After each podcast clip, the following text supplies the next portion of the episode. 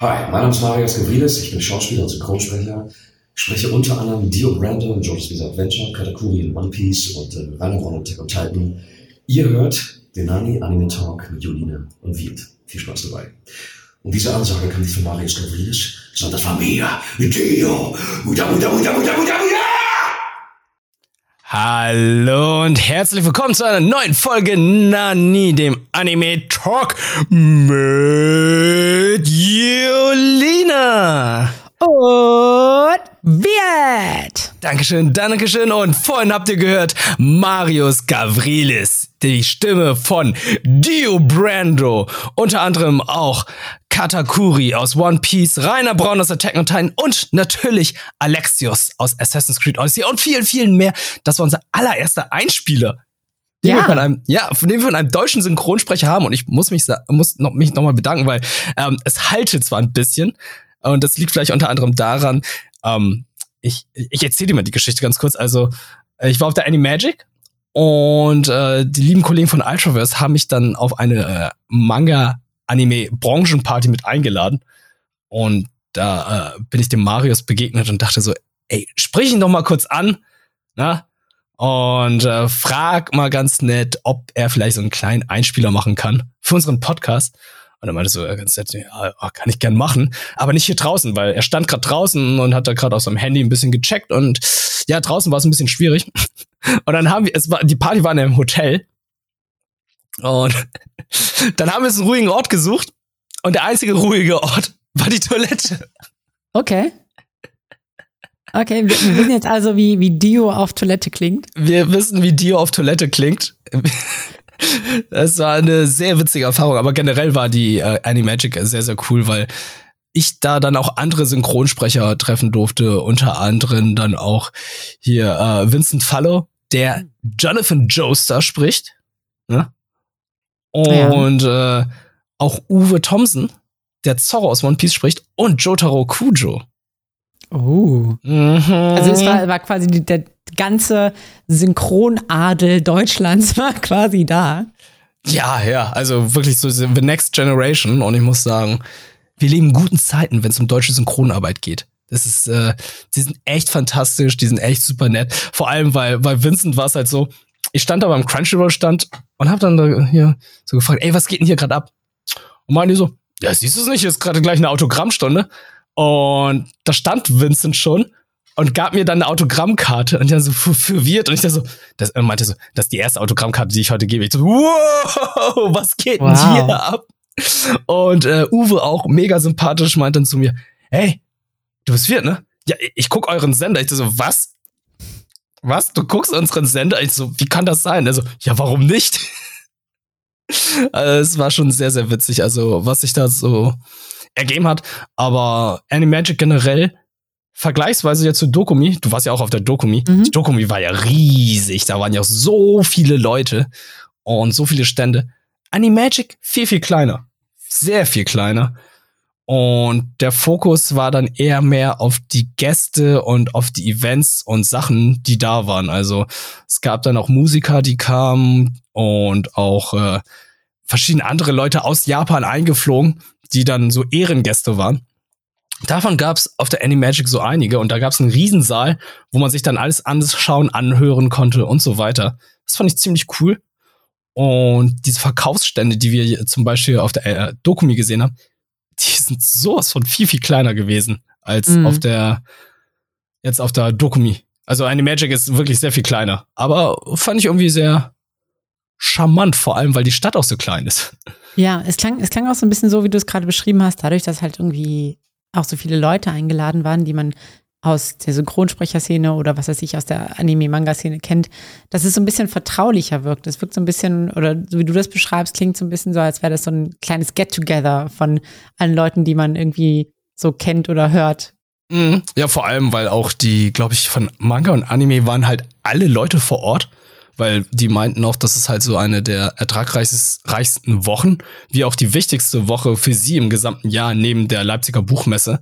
Die Dokumi dagegen ist halt für die Creator halt eine sehr wichtige Messe und halt für die ganzen Publisher und Verlage ist dann halt die Animagic halt die wichtigere Messe. Für die ganzen Cosplay-Fans Ich würde sagen, beide messen. Weil Mhm. auf der Animagic war es halt so, da hatte nicht jeder ein Ticket gehabt. Und die haben sich dann alle vor der Animagic getroffen. Vor der Animagic gibt's einen Riesenpark und dort haben sich dann alle getroffen. Bei Dokumi ist ja so, vor der Dokumi ist ja auch so ein Riesenpark, aber trotzdem lungern sehr, sehr viele CosplayerInnen dann innerhalb des Messergeländes. Ja. Mhm. Ja, also ich, ich kann nur einfach beide Messen empfehlen. Also beide haben was für sich, beide sind auch unterschiedlich. Zum Beispiel gab es auch exklusive Sachen auf der Animagic, wie zum Beispiel, äh, darüber ärgere ich mich immer noch, die erste Folge Blue Lock gab es mit deutschen Untertitel auf der Animagic zu sehen und die deutsche, die erste Folge Blue Lock gibt's sonst nirgendwo bisher zu sehen. Also Oh, okay. der Battle Royale Fußball Anime, der demnächst erscheinen wird, den konnte man schon auf der Animagic sehen. Ha. Ja, von dem habe ich tatsächlich auch schon was gehört. Also der ist ja einer dieser großen, wie soll man sagen, Newcomer, aber einer der heiß erwarteten Anime, die jetzt demnächst vielleicht auch kommen, Blue Lock. Ähm, habe ich auf jeden Fall schon von gehört. Und auch andere Filme konnte man äh, sich anschauen. Also es gab dann auch mehrere, wie soll ich sagen, Filmabende oder Filme, die man halt einfach über den gesamten Tag schauen konnte. Es gab mehrere Säle, wo dann über den gesamten Tag einfach Filme liefen. Und da konnte man sich reinsetzen und einfach die Filme schauen. Also fand ich auch in Ordnung. Kann man ja machen. Ja. Ziemlich cool.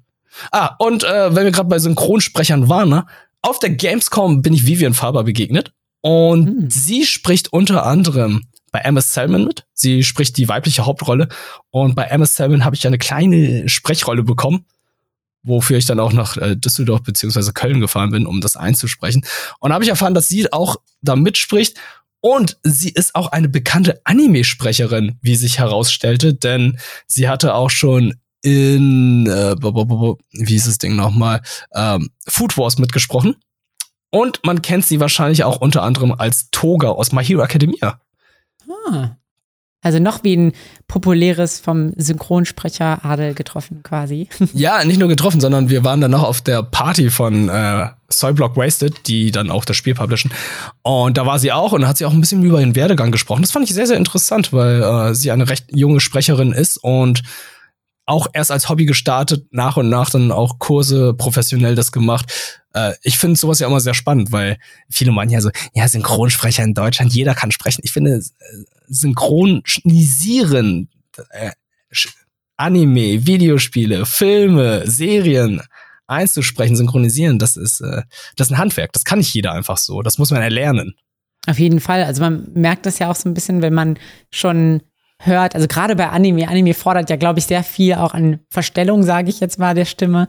Wenn man mal hört, wie quasi die auch normal sprechen, so im, im Redefluss und dann hört, wie die Anime-Stimme halt doch schon stark davon abweicht, da weiß man, okay, das ist irgendwie ein Handwerk, die, die können die modul modulieren, ähm, auch, gut, man will jetzt ja auch nicht unbedingt immer nur schreien, aber das ist ja auch irgendwie ein Teil davon, da, da, damit man sich die Stimme nicht kaputt macht, muss man da eben auch genau wissen, wie man das macht. Ich kenne es ja auch vom Screaming so ähm, bei der Hardcore-Musik. Das ist, das ist, viele denken, ja, es ist ja einfach nur Geschrei. Nee, das ist Technik so. Und ähm, man muss da schon ein bisschen was können, wenn man das länger machen will, auf jeden Fall. Äh, Ich glaube, hätte ich eine richtige gute Ausbildung gehabt, wäre ich nach der Gamescom nicht so heiser gewesen, weil nach der Gamescom, ich habe so hart gelitten. Ich habe jetzt bis vorgestern oder gestern äh, meine Stimme verloren gehabt. Also ich konnte nicht ordentlich sprechen. Ich äh, habe eher geröchelt und es kam nur so ein bisschen was raus. Und heute, ja, Sonntag, 4.9., würde ich sagen, hat sich meine Stimme regeneriert. Ich bin bei 95 Prozent angekommen, weshalb ich dann jetzt auch diese Folge mit dir aufnehmen kann. Ähm, ich, ich glaube, wäre ich professioneller Synchronsprecher, hätte ich wahrscheinlich meine Stimme nicht verloren. Weil ich wüsste, Ja. wie ich damit umgehe. Das, das kann schon sein. Aber was nicht ist, kann ja noch werden. Das stimmt. Ich meine, du hast den Einstieg ja jetzt schon, du hast bei, bei Bell jetzt hier bei äh, Emma Salmon. Ja, bei Bell war es ja eine, das ist jetzt lustig, bei Bell habe ich ja unter einer Bettdecke diesen Einsatz eingesprochen und bei Emma Salmon habe ich mehrere Sätze und da war ich in der richtigen Tonkabine. Uh. Ja, das ist, das ist, glaube ich, sowas, da hast du mir was voraus. Mein Traum ist auch irgendwann einmal irgendwo irgendwas einzusprechen. Oh, ich habe immer gedacht, so das allererste, was ich jemals einsprechen werde, weil warum sollte man sich, sagen wir mal so, äh, Content Creator, Influencer oder Leute, die nicht professionell sprechen, sich für einen Film holen? Und ich dachte so, ach, für einen Hentai wird's bei mir schon reichen.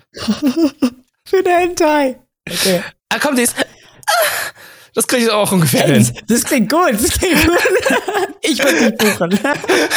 ist, ist, uh, das kriege ich vielleicht noch hin, aber alles andere schwierig. Ja, ja, ja. Okay, also du, du sprichst dann als erstes eine Hentai-Protagonistin. Ich habe jetzt keinen Hentai angesprochen und ich bin sehr stolz darauf. Aber Okay. ein Hentai kann noch kommen. Ja. Also, alle Hentai-Produzenten da draußen, Wirt ist offen für Anfragen. Ich weiß gar nicht, werden alles so Hentais äh, published in Deutschland. I don't know. Also ich weiß nicht, ist Animoon dazu zuständig oder eher so Crunchyroll Kase oder äh, Ich weiß gar nicht, ich habe immer das KSM Gefühl, Anime? Ich habe das Gefühl, Hentai sind immer so, so super low, low budget Produktion. Weiß ich nicht genau. Vielleicht habe ich auch keine guten Hentai gesehen bisher, aber Ja, vielleicht, vielleicht brauchen wir noch äh, gute SynchronsprecherInnen für Hentais. ja.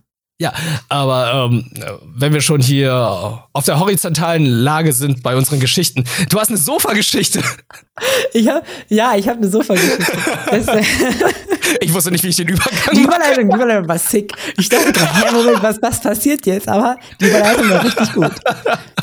Ähm, ja, tatsächlich, ich war äh, eigentlich eine witzige Story. Ich war ähm, unterwegs einkaufen und äh, gehe dabei immer an so einen Sofaladen vorbei und ähm, wir, ich bin immer daran vorbeigegangen und dachte, ja, irgendwann guckst du da mal rein, weil die immer so Sonderangebote hatten und so. Und dann war es jetzt ein, ein verwunschener Samstag, wo ich dachte, ach komm, gehst du einfach mal durch. Habe aber relativ schnell gemerkt, ich wurde dann angesprochen von einem jungen Herrn.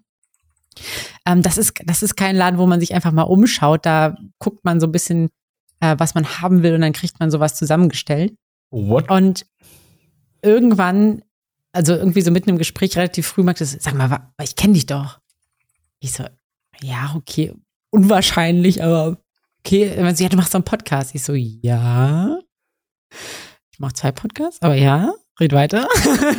Und er meinte, ja, du, du bist doch, du bist doch bei Nanni. Du, äh, hier, du bist doch die, die Isekai Jolina. Isekai zum Glück nicht Und Hentai, ich Jolina. so, yo, what? Du, du hast mich erkannt an der Stimme? What the fuck? Äh, ich, war, ich war mega hyped und ähm, ja, letzten Endes, skip to the end, wir haben ein Sofa gekauft. Ihr habt jetzt ein Sofa Aber- gekauft, nur weil die, die Person dich erkannt hat. nicht nur, nicht nur, nicht nur. Er hat, er hat uns auch guten, guten Rabatt gegeben, tatsächlich. Also, also, liebe Leute, wenn ihr Kühlschränke und was auch immer verkaufen wollt an Jolina, sagt ihr einfach, ey, ich kenne dich vom Podcast. Nee, aber die, die Beratung war wirklich gut, war ein sehr sympathischer ähm, junger Mann. Lieben Gruß geht raus auf jeden Fall. Und Sehr ähm, cool. Ja, nee, das war, war auf jeden Fall ein cooles Erlebnis. Aber so eine ähnliche Geschichte habe ich tatsächlich auch auf der Animagic gehabt, weil da stand ich dann am Manga-Kalt-Stand, Manga-Kalt, Mhm. und äh, habe mich dann da mit den Kollegen unterhalten und dann kam da so ein junger Mann zu mir und meinte so, ich kenne dich doch irgendwo. Ich dachte so, das kann sein. Ich kenne deine Stimme. Ich dachte so, "Wow, das kann natürlich auch sein. Und er meinte, du hast doch diesen Podcast mit Jolina. Und ich da so, ja, das stimmt.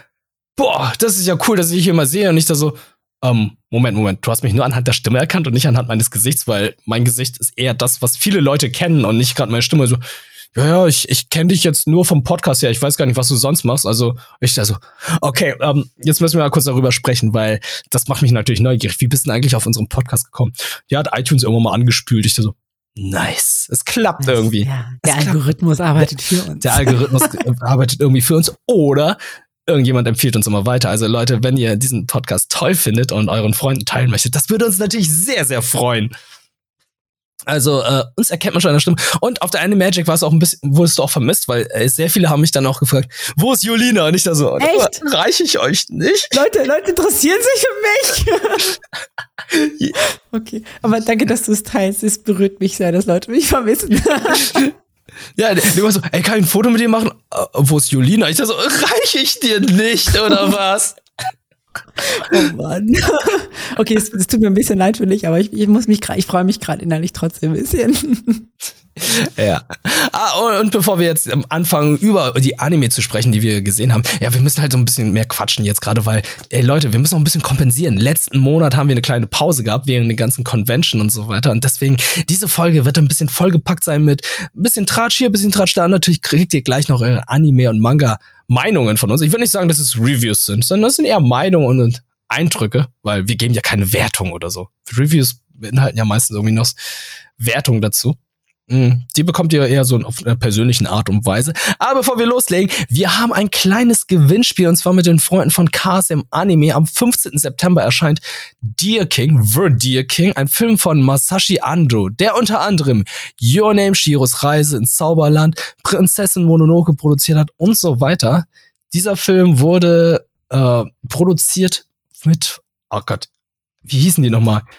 IG Studios oder IG der Studio, ja. das Studio. Production IG. Hm. Production IG, die unter anderem Ghost in the Shell und Haikyuu gemacht haben. Und die bringen jetzt am 15. September hier in Deutschland einen neuen Film raus mit deutscher Synchro oder unter anderem, wenn es in euren Kinos es natürlich auch gibt, äh, im Originalton mit Untertiteln dann, verlosen wir zweimal zwei Tickets hier auf unserem Podcast-Kanal beziehungsweise auf Twitter. Also schaut da die nächsten Tage mal rein.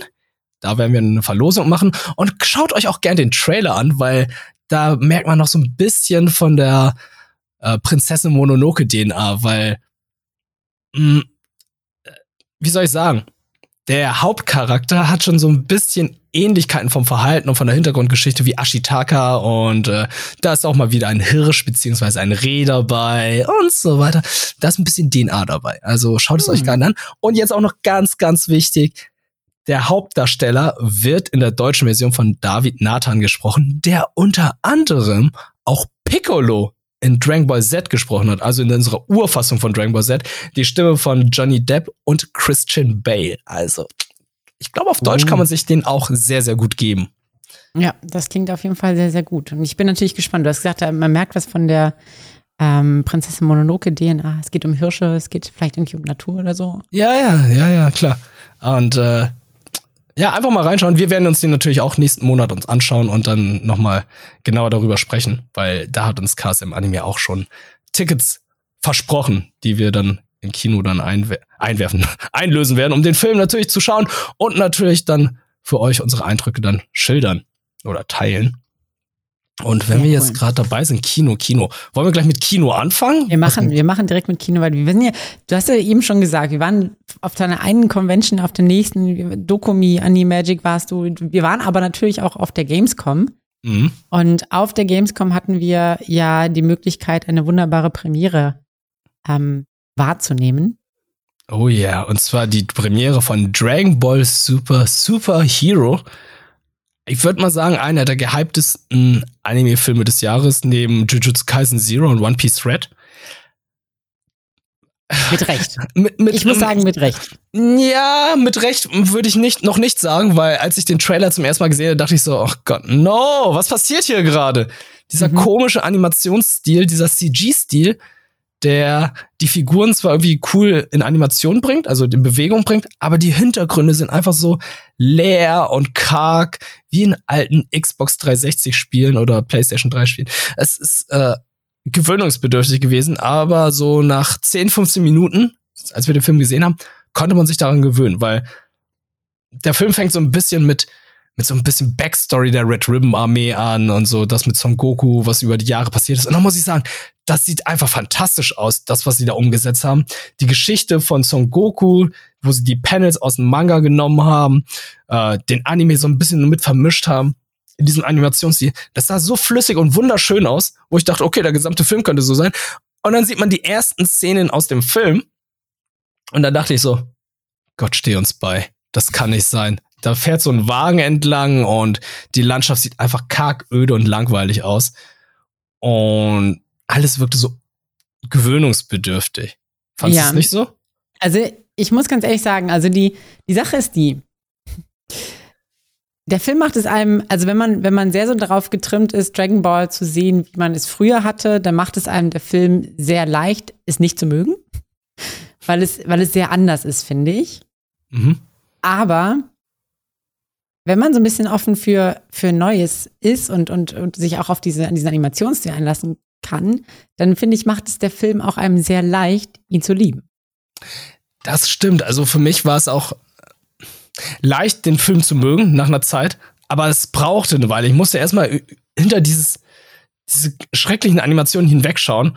Und sobald ich dann auch so die Lieblingsfiguren Piccolo und Son Gohan gesehen habe, wie die in Bewegung waren und so weiter, war ich auch schon cool damit, aber dann kam ich auf die nächste Hürde. Und zwar war es die Stimme von Piccolo. Wir haben es ja eben gerade ja. gesagt. David Nathan, die Stimme von Piccolo, war in Dragon Ball Super Superhero nicht dabei. Die haben eine andere Stimme gehabt. Und da dachte ich wieder, ah, mm, ja, okay, es ist Anführungszeichen nur Piccolo. Es ist nicht Son Goku, den sie ersetzt haben. Und da kommt jetzt diese eine Stelle, die, glaube ich, für den Twist sorgt. Aber es ist kein Spoiler. Dieser Film hat nicht Son Goku und Vegeta im Fokus. Das ist nicht Dragon Ball Broly, wo Son Goku und Vegeta die Hauptcharaktere sind, sondern Son Goku und Vegeta sind wirklich sehr, sehr kurz dabei. Also es ist nicht mal nennenswert, dass sie dabei sind. Denn der Fokus des Films haben Piccolo und Son Gohan.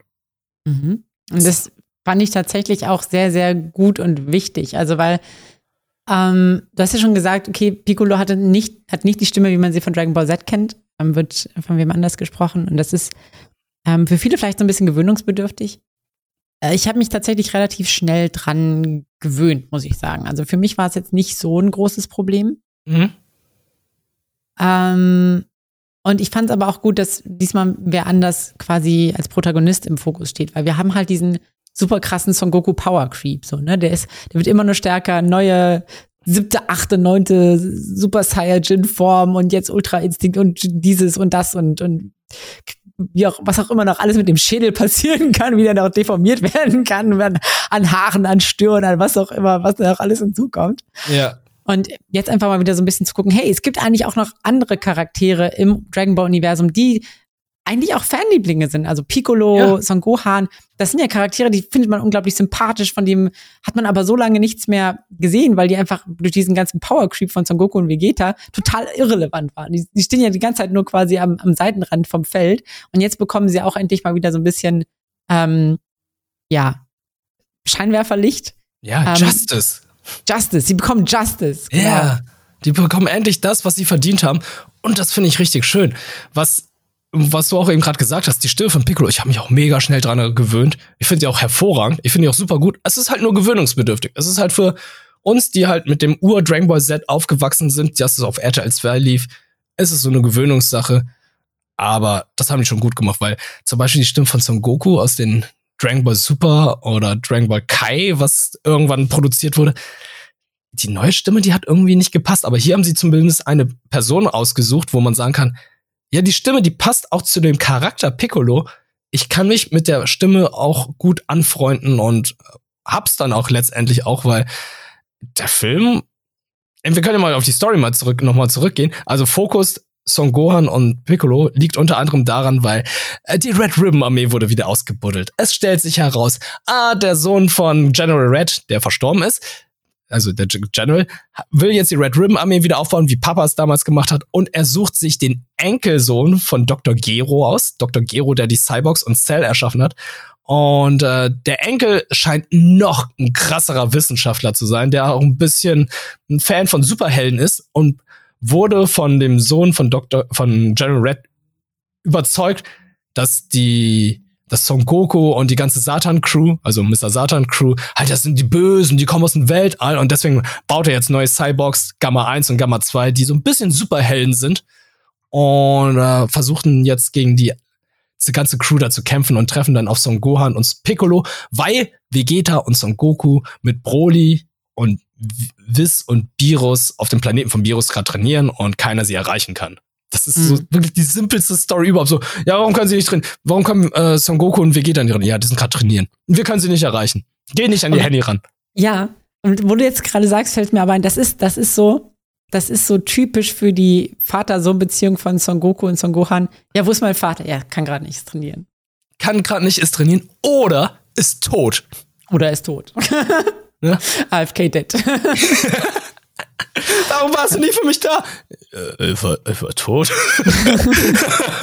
Was warst du? Wo, wo warst du tot? Ja, ich habe trainiert. das ist so typical Son Goku Things. Ja, ja. Ja, und deswegen müssen Piccolo und Son Gohan jetzt diese beiden Super Cyborgs aufhalten, Gamma 1 und Gamma 2. Und ich muss sagen, dieser Film ist wirklich fürs Kino gemacht. Also, ah, ey, vor allem, ich habe zum ersten Mal Dragon Ball im Kino gesehen. Ich habe es leider nicht geschafft, Dragon Ball Broly im Kino zu sehen. Same. Und ey, Dragon Ball Super Super Hero im Kino zu sehen, hat sich wie ein Fußballspiel angefühlt. Die Ja. Meute ist durchgedreht bei den Key Moments.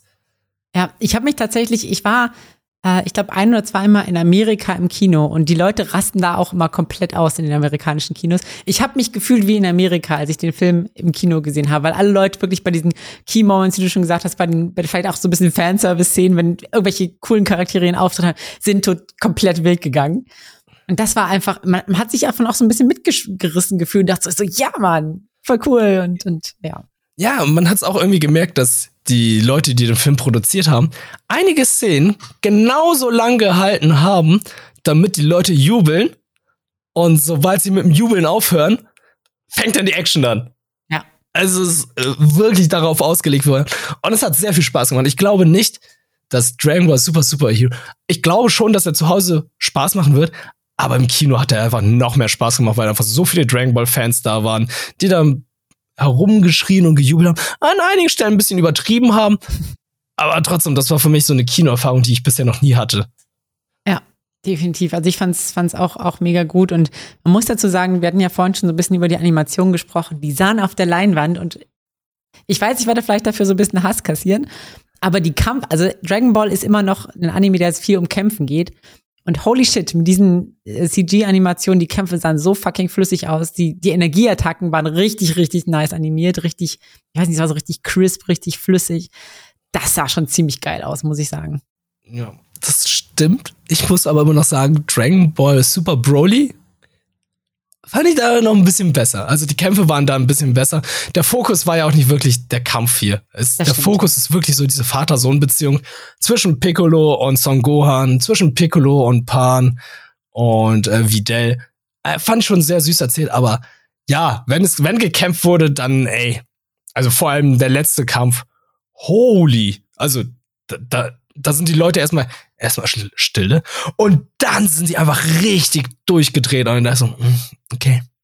Das ist, das ist das, was die ganzen Südamerikaner, die Mexikaner haben, wenn sie Dragon Ball gucken, weil kennst du dieses Video, wo die Leute Public Viewing bei Dragon Ball Super gemacht haben? Nee, aber Chiara hat mir davon erzählt, dass es tatsächlich in Südamerika total wild ist. Alter, das ist verrückt. Die gucken Dragon Ball Super auf der großen Leinwand an, der Kampf zwischen Son Goku, Freezer und Jiren. Und die drehen durch und die schreien alle, als wäre es irgendwie, ja, Mexiko wird Weltmeister oder was weiß ich. Ja. Es, äh, das ist so, das wünsche ich mir halt auch irgendwie hier. Klar, hier wird das, glaube ich, ein bisschen mehr verurteilt. Dieses, dieses Weep-Dasein, dieses, äh, man guckt dann gerne Anime oder Zeichentrickfilme, aber gerade in Südamerika wird das sehr zelebriert, das wird sehr doll gefeiert. Und Ja. das finde ich richtig toll. Und dass wir dieses, dieses kleine Gefühl, zumindest dann hier im Kino hatten, das habe ich schon sehr gefeiert und hat mir sehr gut gefallen. Auf jeden Fall. Also das ist auch, also das macht Kino wirklich zu so einem Erlebnis und ähm, ich glaube, ich kann deswegen jedem empfehlen, ähm, diesen Film auch irgendwie im Kino zu schauen und vielleicht auch ein, zwei Freunde mitzunehmen, die genauso hyped sind auf Dragon Ball, weil man einfach so viel Spaß hat. Ähm, der kurz Fazit: ähm, Dragon Ball Super, Super Hero ist eher so ein Film fürs Herz, ne? Ist halt so ein bisschen Fanservice. Ähm, da werden noch einige Sachen dann halt noch erwähnt, die in der Vergangenheit waren. Da werden einige Homages, Hommagen, Homages gemacht. Und ähm, Margen. Hommagen. Ja. Wie würde es uns? Ich weiß, ich weiß gar nicht. Homer, Homer, Homers gemacht. Und jetzt kommt's doch. Dragon Ball Fighters, das Videospiel, ist plötzlich Kanon. Achtet mal darauf. Denn da ist ein Charakter, den es nur für Dragon Ball Fighters gibt. Und dieser Charakter wird in Dragon Ball Super Super Heroes erwähnt, beziehungsweise kurz gezeigt. Ha. Das habe ich, das ist mir wahrscheinlich entgangen. Ich habe mich damit nicht auseinandergesetzt. Aber Äh, äh, äh, drauf Okay. an. Ja, äh, aber ich persönlich finde Dragon Ball Super Broly immer noch ein bisschen geiler. Also, das ist, das ist wirklich so die Essenz von Dragon Ball und Dragon Ball Super Hero ist halt, ist was fürs Herz. mhm. Ja, aber nicht doch. schlecht. Ja. So, ah, jetzt waren wir Ja. ganz schön wild und so richtig rage und wir waren so richtig on fire. Wollen Ja, wir da bleiben oder wollen wir so ein bisschen, ein bisschen, bisschen, ein bisschen runterkommen? Ich habe hier sonst noch was fürs Herz. Ja, komm, wenn wir schon mal im Herz sind, dann. Ja, listen to your heart. Listen to your heart. ja, äh, ich habe jetzt während der Zeit auch mit Kaguya-sama angefangen, Mhm. Love is War. Äh, Mhm. Auf Crunchyroll, ich habe hier fälschlicherweise noch die falsche Plattform geschrieben, aber auf Crunchyroll lauf, laufen alle drei Staffeln. Habe noch die erste Staffel geguckt, beziehungsweise ich bin da fast fertig. Ich hätte nicht gedacht, ich hätte tatsächlich nicht gedacht, dass ich auf diese merkwürdige Highschool, ach, liebt sie ihn, liebt sie nicht, äh, sagen sie es, sagen sie es nicht, Serie wie soll ich sagen, dass ich irgendwie, dass diese Serie Anklang für mich findet, weil ich finde es halt immer anstrengend, mittlerweile Serien zu sehen, wo, ja, oh, mag sie ihn, mag sie ihn nicht und äh, jetzt sag's ihn doch mal endlich oder sag's ihr doch mal endlich, es ist doch so offensichtlich. Mhm. Aber hier klappt es, weil die Prämisse der gesamten Serie halt darauf ausgelegt ist, wer als erstes die Liebe gesteht, ist der Verlierer. Ja. Und ich als jemand, äh, der schon zwei Dreien in seinem Alter hat, denkt sich so einfach, ain't nobody got time for that. Aber es ist witzig. Es ist so charmant erzählt. Die Protagonisten sind lustig. Ich mag den Intro-Song. Der ist ja so gut und auch die Ja. Bildsprache dazu ist fantastisch. Es ist, es ist wirklich einfach ein fantastischer Anime, der auch das Herz erwärmt, der irgendwie super gut unterhält, teilweise auch sehr memehaftig ist, finde ich so. Mhm. Ähm, ja, es ist schon sehr cool. Ja, deswegen, äh, Kaguya-sama, Love is War.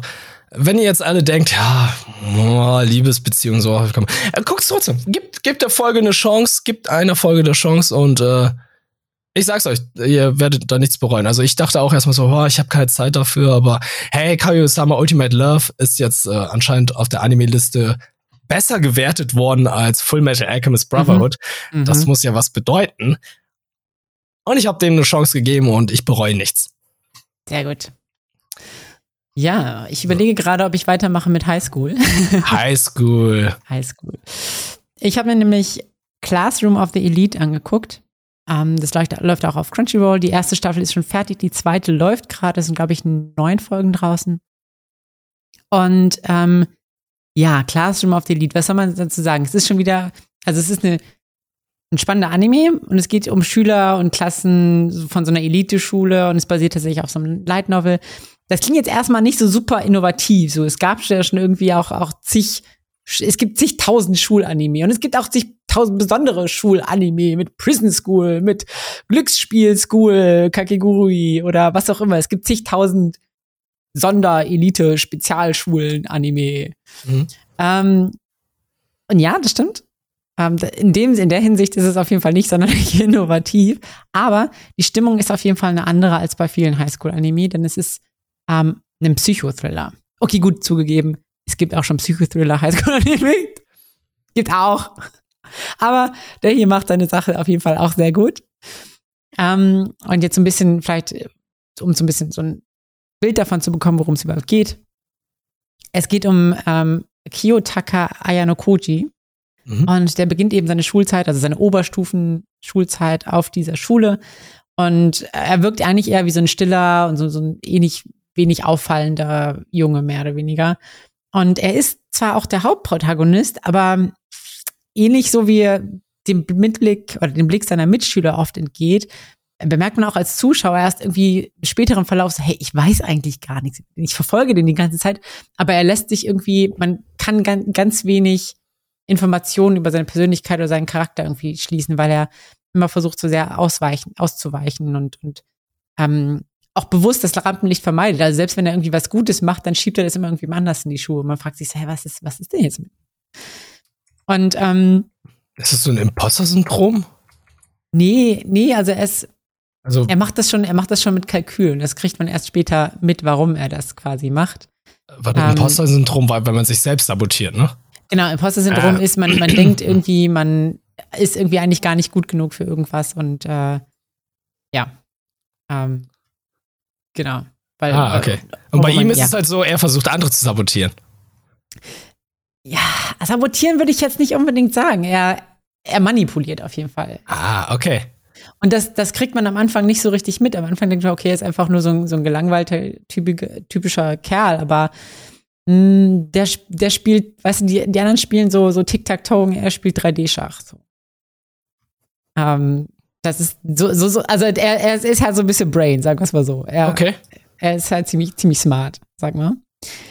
Ähm, und es entfaltet sich dann eben, also das ist so, in dieser Schule ist es tatsächlich auch so, dass die Klassenordnung, ähm, die kriegen halt jeden Monat, die leben komplett auf dem Campus und die kriegen halt jeden Monat so ein gewisses Ausmaß an Geld. Und es hängt davon ab, welche Leistungen die Klassen erbringen. Und dadurch beginnt dann relativ schnell so ein Klassenkampf, tatsächlich, literally. Ähm, dass die Klassen sich quasi, wer will die beste Klasse sein, wie kriegen wir das hin? Dann hat man natürlich irgendwelche Ausreißer in der Klasse, die muss man irgendwie wieder einfangen. Und es beginnt so ein Spiel von Intrigen zwischen den Klassen, zwischen den ähm, Klassenmitschülern und so weiter. Ähm, und ja, man muss, es ist immer noch so ein bisschen die Frage, okay, was will eigentlich Ayano Koji-kun? Wa- Warum, warum macht er bei dem Ganzen mit? Was ja, hofft man sich davon? Man, man beginnt dann so in der zweiten Staffel so langsam so ein Gespür für zu bekommen, okay, was ist eigentlich seine Motivation? Weil vorher weiß man das eigentlich gar nicht. Ähm, es ist für mich auf jeden Fall eine sehr spannende Serie. Es ist sehr gut geschrieben. Es ist wirklich so eine Serie, die man bingen will.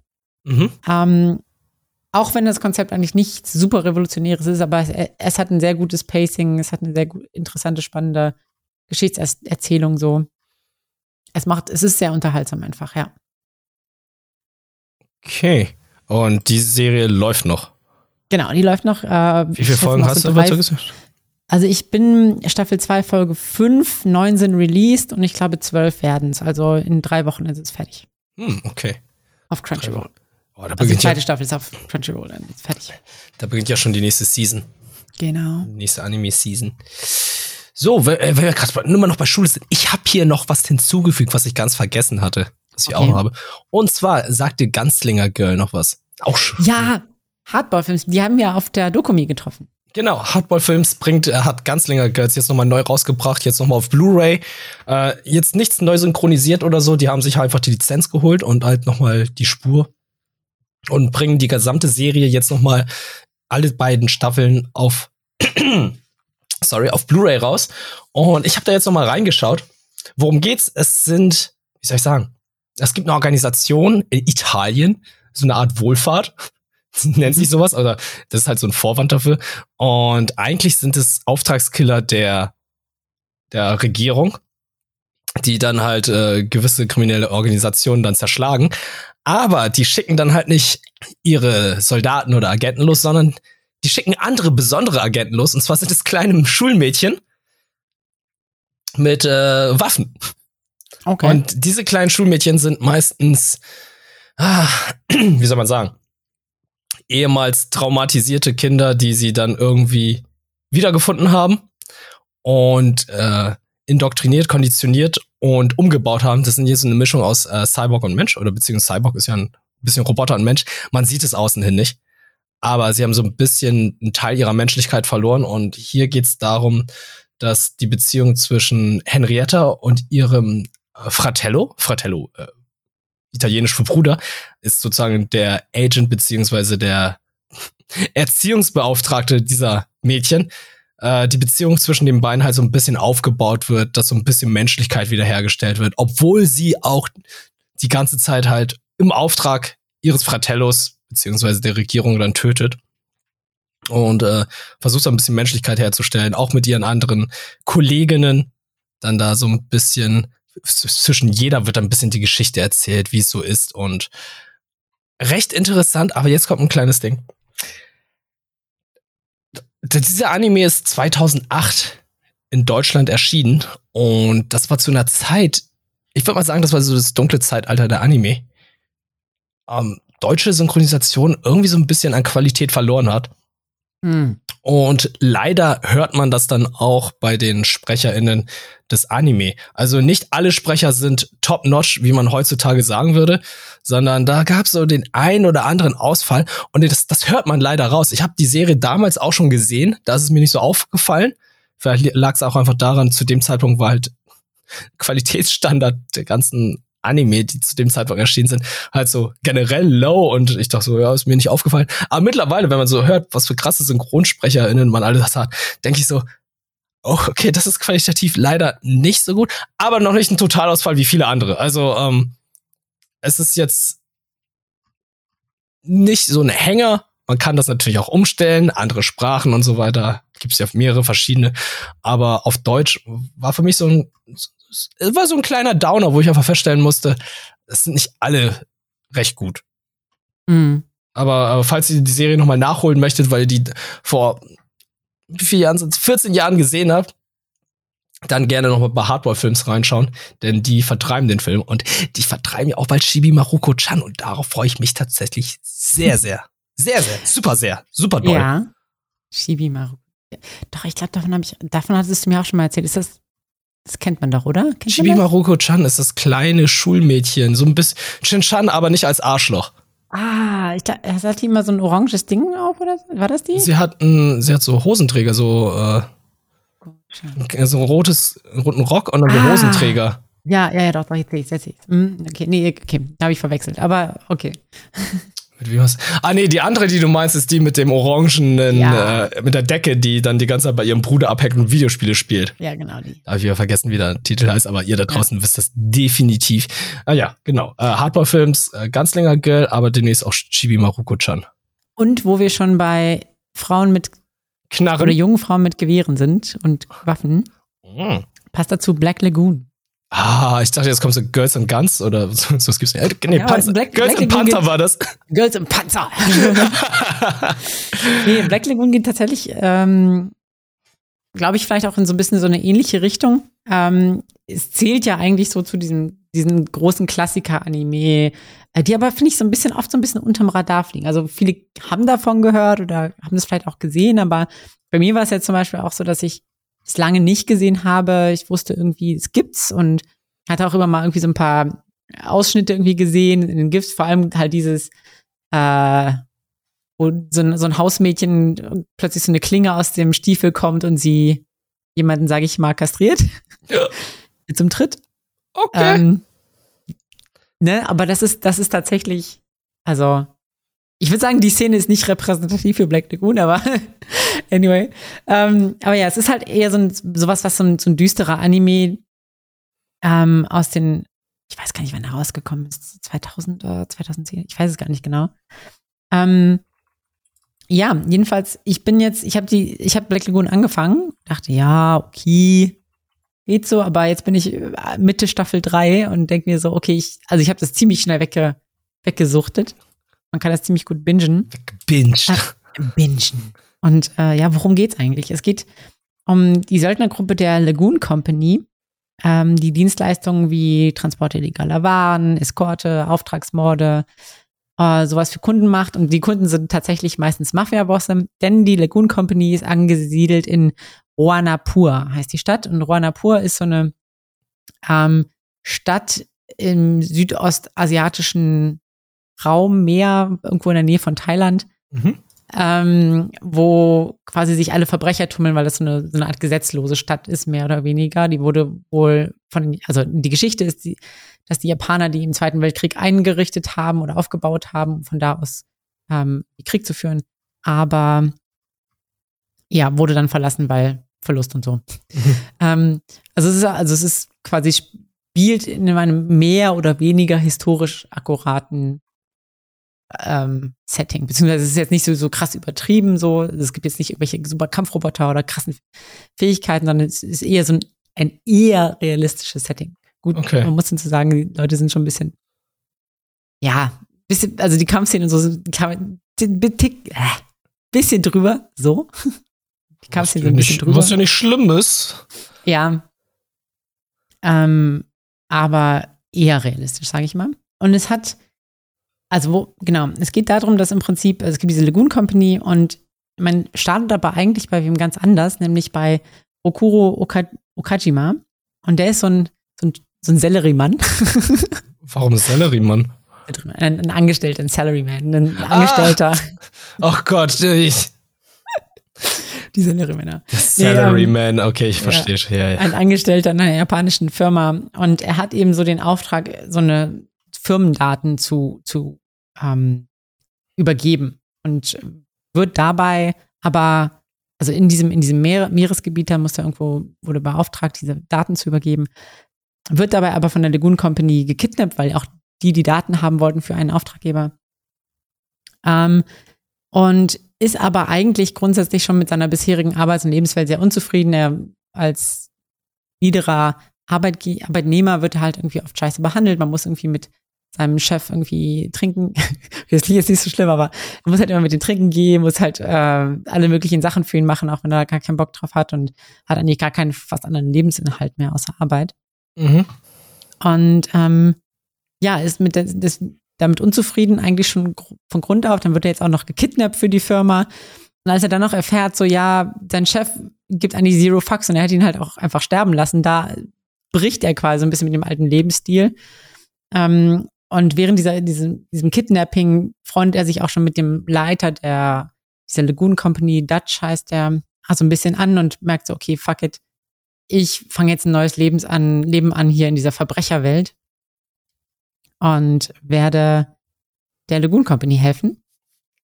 Und ja, macht quasi dann bei denen mit als Büroangestellter. Beziehungsweise er, es ist halt für ihn am Anfang so ein bisschen schwierig, da reinzukommen, weil die sind, die sind halt alle da mehr oder weniger aufgewachsen. Die sind im Dreck aufgewachsen, die sind in Kriminalität aufgewachsen, die sind alle ziemlich eiskalt. Und er hat halt aber noch diese, diesen Standard japanischen Lebensweg und so mit Ordnung und alles und, und ähm, muss sich erstmal so ein bisschen einstellen, aber kann natürlich seine, seine Qualitäten, die auch so sehr diplomat, diplomatisch sind, dass er so ein bisschen ähm, so vernunftbasiert ist, kann, ähm, hilft ihm auch bei den Verhandlungen mit, mit Auftraggebern und so. Ist ein bisschen wie Kengan Ashura, oder?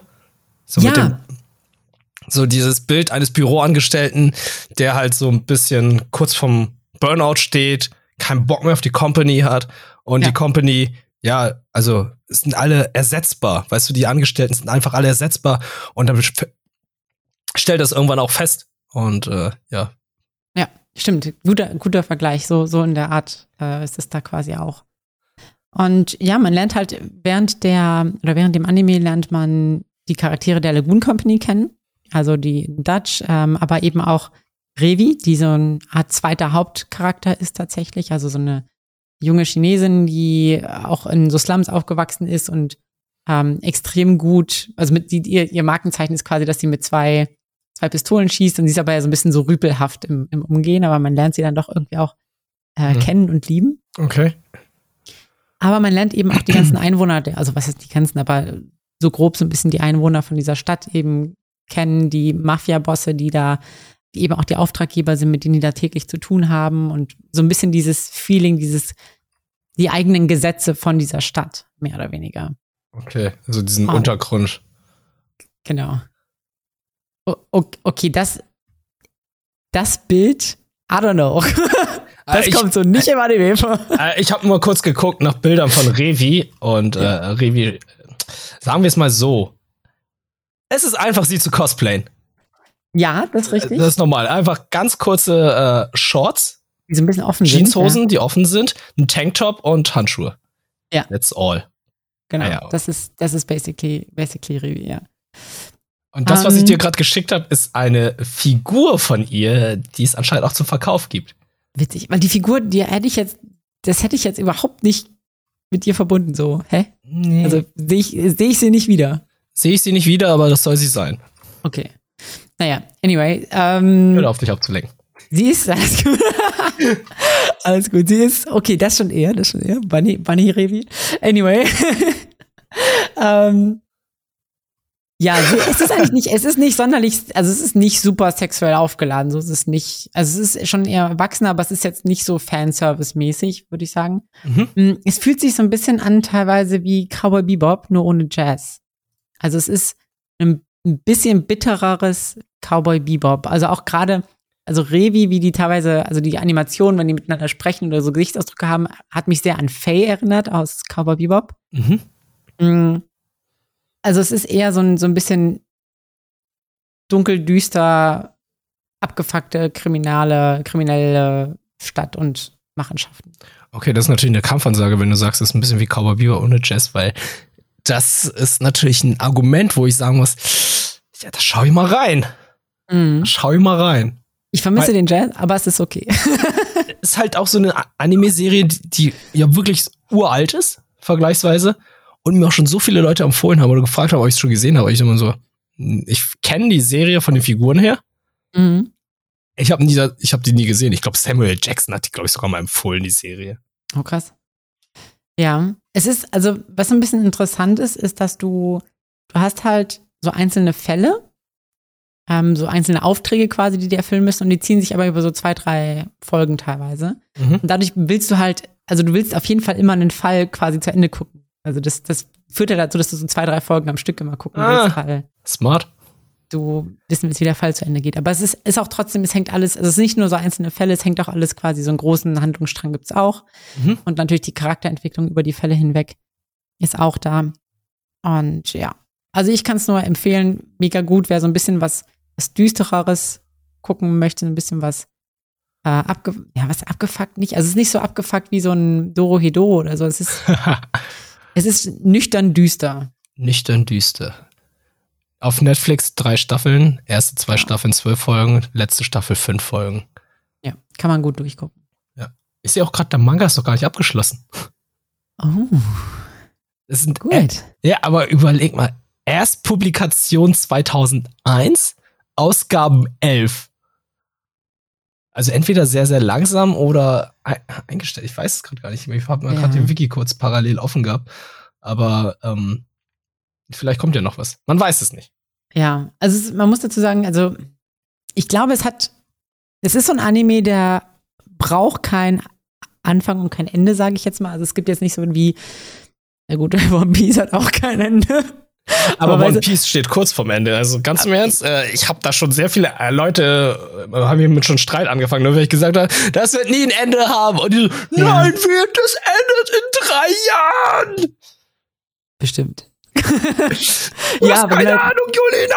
Aber es ist halt, genau, am Anfang ist quasi so definiert, bei One Piece ja auch, okay, es endet, also fast eigentlich endet es, wenn sie diesen Schatz finden. Die suchen halt diesen blöden Schatz seit 80.000 Jahren. Ja, aber es gibt ja zumindest ein Ziel. Black Lagoon hat genau. theoretisch gar kein Ziel, oder wie? Nein, das ist, aber das ist auch so ein bisschen das, das Lebensgefühl, so, so, so dieses, ja, wir leben ein gefährliches Leben, aber ähm, wir werden halt irgendwann sterben, so ist es. So, das ist das einzige Ende quasi, wenn, wenn, wenn die von der Black Lagoon Company quasi sterben. So, das ist jetzt, das ist aber dieses Lebensgefühl, mit dem die täglich aufstehen und, und zu Bett gehen. Also, morgen könnte halt mein letzter Tag sein und so mache ich das, worauf ich, also das ist auch eine gewisse Art von Freiheit, aber Carpe diem.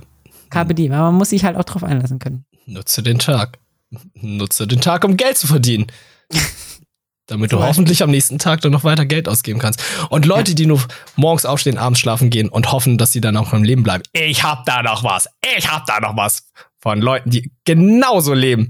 Und zwar Wikinger. Wikinger, die darauf hoffen, ehrenvoll zu sterben um nach Valhalla zu kommen, dort mit den Göttern zu speisen und abzuhängen. Äh, Vinland Saga habe ich angefangen, weil es jetzt auf Netflix erschienen ist, habe ich mir auf Deutsch gegeben. Deutsch, top-notch Synchro, kann man mich nicht beschweren, ziemlich gut. Die Serie an sich fand ich am Anfang super spannend. Also wir haben die jetzt ja schon vor einiger Zeit schon mal erklärt oder beziehungsweise behandelt. Da hast du ja mal was dazu erzählt. Äh, mhm. Müsste ich jetzt noch mal schauen, wann das noch mal war. Aber wir haben sie ja schon komplett behandelt gehabt. Ich werde da jetzt nicht nochmal die komplette Geschichte erzählen, aber ich kann ja schon mal sagen, äh, Thorfinn, interessanter Charakter, fand ich am Anfang, weil Thorfinn als kleiner Junge anfängt und es ja ein paar Folgen dauert, bis er dann erwachsen wird, beziehungsweise zum Jugendlichen äh, heranwächst. Fand ich gut und äh, spannend erzählt, aber irgendwann kam dann der Punkt bei Thorfinn, wo ich sagen muss, jetzt ist er eigentlich nur noch ein störrischer Teenager. Mhm. Da war ein bisschen anstrengend. Und da muss ich dann sagen, ey, da war Askalat irgendwie der interessante Charakter. Askalat, der eigentlich den Vater von Thorfinn, den, den Troll getötet hat, auf unehrenhafteste Art und Weise, war dann spannender und interessanter für mich. Und wo ich da auch sagen muss, ja, er ist vielleicht doch der Hauptcharakter. Ja. Ja, doch, also ich, ich finde, das finde, das macht Saga auf jeden Fall sehr gut, dass es viele interessante Charaktere irgendwie darstellt, die halt nicht nur schwarz oder weiß sind, sondern so ein bisschen Schattierungen haben und irgendwie auch, obwohl sie erstmal die Antagonisten sind, auch trotzdem irgendwie so ein gewisses Interesse wecken. Ja, und äh, das, ich, ich muss sagen, ich kann mit dem Wikinger-Setting ja so überhaupt nichts anfangen. Ich, äh, ich mag Wikinger überhaupt nicht, unter anderem, weil ich ich, ich finde diesen Sau gleiche Kategorie wie Piraten. Also, um, ich kann mit Piraten und Wikingern wenig anfangen, weil ich denke mir einfach so, historisch gesehen sind es einfach so die schlimmsten Menschen überhaupt gewesen. Mhm. Die, weil Piraten, okay, gut, die haben jetzt Raubzüge gemacht gegen reiche Leute, aber trotzdem sind es ja Leute, die Leute geraubt, vergewaltigt und missbraucht und was weiß ich gemacht haben. Und bei Wikingern ist halt so, ey, die haben Inseln überfallen, die haben Großbritannien überfallen. Ja, die, die Briten waren jetzt auch nicht die Heiligen, aber trotzdem sind sie ja auch so wirklich, es, es war ja, es waren die schlimmsten Menschen Nordeuropas überhaupt, die dann auch geraubt, gemordet und vergewaltigt haben.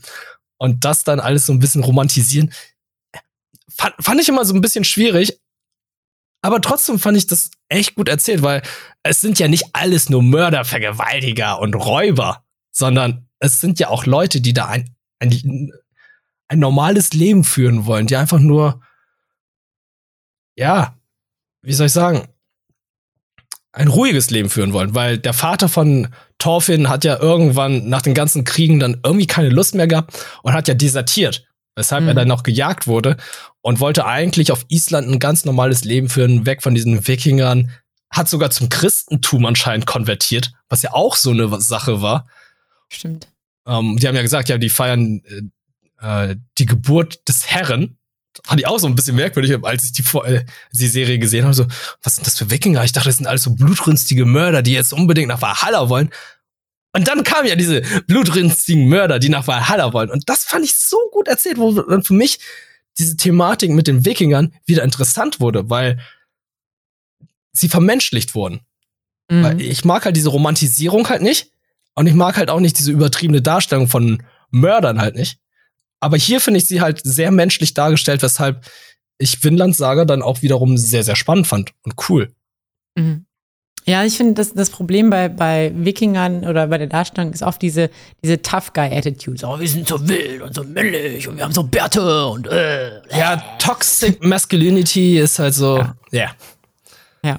Aber das, das, das fand ich, also natürlich in, in Vinland Saga kommt es vielleicht auch teilweise vor, aber also ich hatte zum Beispiel auch die Serie Vikings gesehen, mhm. aber das ist auch so ein bisschen äh, teilweise vielleicht kritisch hinterfragt, auch so ein bisschen geguckt, okay, war das denn wirklich so oder nicht?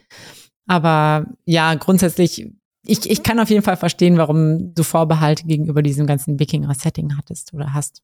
Oh, und dann kommt ja noch Prinz Knut, den ich auch super spannend finde, wo ich am Anfang auch dachte so, ja, du bist so was ganz anderes, was so ein Wikinger sein soll, aber sowas soll es ja auch geben. Und dann finde ich halt die Transformation, dieser Übergang von Prinz Knut einfach spannend und gut erzählt. Also, ähm, sagen wir es mal so, ich glaube, ich habe mit dem Medium Wikinger über die letzten 20, 25 Jahre halt einfach keine guten Erfahrungen gemacht, weil ich einfach so schlechte Wikinger-Geschichten erzählt bekommen habe oder ein schlechtes Bild von denen bekommen habe. Und hier habe ich endlich mal ein spannendes und wie soll ich sagen, nachvollziehbares Bild von Wikingern bekommen. Klar, einige Action-Sequenzen sind einfach total übertrieben dargestellt. Er frisst einen Pilz, wer zum Berserker, tötet 30 Leute. Ja, alles übertrieben dargestellt. Ist Anime aber trotzdem, was so abseits von diesen übertriebenen Animes und wie die Charaktere dann erzählt werden, nachvollziehbar, spannend und äh, ich habe da auch Lust auf die zweite Staffel, auch wenn Thorfinn mir so ein bisschen auf den Sack ging gegen Ende. Hm. Interessant, ja. Die, ich glaube, die zweite Staffel lässt auch nicht mehr so lange auf sich warten. Ich weiß gerade nicht genau, wann die kommt. Ich kann mal nachforschen. Ich, äh, Aber ich glaube, die kommt jetzt bald. Weiß es auch gar nicht. Ähm, naja, aber die Manga-Serie oder der Manga ist ja noch nicht abgeschlossen. Mhm. Und man muss auch fairerweise sagen, das ist jetzt kein Spoiler oder so. Vinland ist ja eigentlich das Amerika, was wir heute kennen. Der Kontinent Amerika. Ah. Und die haben ja den Kontinent Amerika ja noch gar nicht gefunden. Zu dem Zeitpunkt. Beziehungsweise die haben den ja noch gar nicht erreicht. Also muss ja in der zweiten Staffel was da passieren. Hä, aber ich dachte, ich dachte, Vinland wäre quasi Finnland. Finnland? Nee. Dachte ich. Und, und Island, also wenn es bei Island ist, also eigentlich, eigentlich. Nee, da war doch in der ersten Folge der Onkel, der hatte doch diesen Schmuck gehabt. Diesen ja. Federschmuck gehabt. Er ist Indianern begegnet. Ah, okay, krass. Ah, interesting. Inland, okay, Weinland. Zweite, ja. zweite Staffel kommt Januar 2023, also wir müssen uns doch noch ein bisschen gedulden. Okay. Aber dann geht's weiter. Ihr, ihr könnt uns natürlich gern korrigieren oder ihr könnt mich korrigieren, wenn ich wirklich falsch liege, aber ich habe es so verstanden, dass Vinland tatsächlich das Nordamerika sein soll, was wir heute kennen. Weil der Onkel ja gesagt hat, er ist dahin gereist, er hat diesen, diesen Kopfschmuck der Einwohner bekommen und dieser Kopfschmuck wurde in der Serie halt wie von so einem, vom großen Manitou oder so, wie wir sie vom Häuptling da gezeigt. Mhm. Es kann natürlich sein. Ich habe das auch nicht mehr richtig in, in Erinnerung. Ich dachte nur, vielleicht. Ach, egal. Naja, wenn ihr es wenn ihr's besser wisst, haut es in die Kommentare. Ein Teil Nordamerikas. Ich hab's hier gerade. Hast du gefunden? Mhm. Okay. Ja, das mit dem, mit dem Indianer-Kopfschmuck macht ja quasi Sinn. Ja. Ha. Finnland, Amerika. Ja. Fragezeichen. Ja, ja, ja, ja, ja. Okay. Ja, ja. Okay. Ja, das, äh, ich habe einige Sachen nachgeholt. Also in der Zeit, wo wir so ein bisschen Pause hatten, beziehungsweise wo wir dann nicht auf Conventions gegangen sind. Es war ja auch viel los. Also es ist zwar immer noch Zeit der Pandemie, aber die gehen ja auch wieder los, diese ganzen Conventions. Eigentlich ist ja hier noch die Konichi diesen Monat. Stimmt. Die ist in Kassel. Ja, die, das weiß ich. Woher weißt du das? Willst du da Ja, weil, also ich komme ja ursprünglich aus Kassel und ähm, ich habe Ah. immer die ganzen Cosplayer gesehen, ähm, wenn ich irgendwie. Du kommst aus Kassel aber warst da nie? Nee, ich war nie auf der Konichi. Wäre doch Zeit für dich mal auf die Konichi zu gehen und die fangen. Eigentlich ja, ne? Ich müß, müsste ich mich mal mit den Leuten da in Verbindung setzen und äh, ja, Tüdelü und so. Lülü. Okay, ähm, bevor wir zum großen Finale gehen, äh, will ich noch mal kurz was- noch was einwerfen. Und zwar habe ich eine Spin-off-Serie gesehen zu Detective Conan. Jetzt denkt man sich so, was- Spin-off-Serie Detective Conan, das kann doch nur Kaito Kid sein, oder? Es ist nicht Kaito Kid, sondern es ist Zero's Tea Time. Und ist Zero? das ist ja, äh, wenn du Detective Conan jetzt sagen wir mal so über die letzten zehn Jahre nicht mehr geguckt hast, dann könntest du, glaube ich, Zero nicht gesehen haben, weil Zero ist ein neuer Charakter, der eingeführt wurde. Und zwar ist er, sein echter Name lautet äh, Toro Amuro und er ist Undercover-Agent von der, bei der schwarzen Organisation mit dem Codenamen Bourbon, arbeitet äh, als Kellner im Café Poirot und dieses Café ist unter der Detektei Mori. Und jetzt kommt's noch, er ist ein Agent der Sicherheitspolizei mit dem Codenamen Zero. Hm. Also er ist ein Doppelagent, der in den letzten Filmen auch immer wieder vorkam und ist ein super beliebter Charakter, der eine Spin-off-Serie jetzt auf Netflix bekommen hat und hatte vorher auch eine Spin-off-Manga-Serie schon bekommen. Okay. Wirst du bestimmt irgendwo schon mal gesehen haben. Und jetzt kommt's. Diese Netflix-Serie hat sechs Folgen, die nettomäßig elf bis zwölf Minuten gehen. Und in diesen elf bis zwölf Minuten, was, also, was habe ich auch noch nie erlebt, passiert nahezu nichts. Ich habe mir alle sechs Folgen gegeben und ich bin fast eingeschlafen. Es passiert wirklich nichts. Ich denke mir so einfach, okay, ihr habt jetzt eine Serie zu einem der beliebtesten Detective Con Charaktere gemacht. Er ist an sich auch eine sehr interessante Person, weil, wie du siehst, er ist ein Doppelagent, hat mehrere verschiedene Leben. Man sieht die Leben auch, aber es passiert einfach nichts. Er trifft sich halt einfach mit der Auftragsgeberin. Bla bla bla. Okay. Redet darüber, dass sie wahrscheinlich nach dem Baden jetzt wieder was trinkt und so weiter. Ist nicht gut für den Kreislauf. Geht mit seinem Arbeitskollegen irgendwann mal Curry essen und der isst dann irgendwie viel zu scharfes Curry und so weiter. Ho, ho, ho. Oder er findet irgendwann mal einen Hund und äh, muss dann wieder an seine Vergangenheit denken oder bringt einen jungen Fahrradfahren bei. Das, das sind so Sachen, wo ich einfach denke, okay, das ist nice. Das kannst du ja irgendwo zwischendurch in einer Folge einbauen. Aber das sind dann manchmal die kompletten Folgen. Cool. Cool Story, Bro. Ja, ist eine cool Story, Bro. Und das ist halt so. Ich, ich habe das jetzt alles gesehen und denk mir halt einfach, okay, für wen ist die Serie? Also für Detective Con-Fans ist da viel zu wenig Fleisch. Und für Leute, die mit Detective Con nichts anfangen können, die denken sich einfach, okay, das ist Slice of Life von irgendeinem Typen, der äh, in einem Café kellnert, der anscheinend noch bei der Polizei ist und anscheinend noch für eine, irgendeine Organisation arbeitet. Die werden gar keine Ahnung von ihm haben.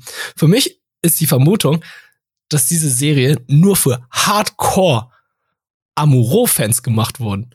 Weil Amuro-Fans bei den weiblichen LeserInnen und ZuschauerInnen sehr, sehr, sehr, sehr, sehr, sehr, sehr, sehr beliebt ist. Huh. Er ist einfach so Okay. der Fuckboy in der Welt von Detective Con. Okay. Und deswegen konnte ich einfach mit der Serie nichts anfangen. Ich dachte so, ey, Detective Con, ich, ich, ich guck mir gerne die Filme immer wieder an mit Mark Tös und so, die laufen ja jährlich. Und ab und zu schaue ich mir auch einfach so einen Detective Con-Film an, weil es sind ja mittlerweile 25 Stück erschienen. Ich habe jetzt äh, die letzten drei, vier geguckt. Ich mag die Crossover-Filme mit Lupin the Third. Ab und zu mal so eine Detective Con-Folge zu. Es ist ja an sich meistens so eine in sich geschlossene Folge. Ne? Detective Con wird niemals enden, im Gegensatz zu, zu One Piece, weil es ja das Tatort Japans ist. Finde ich.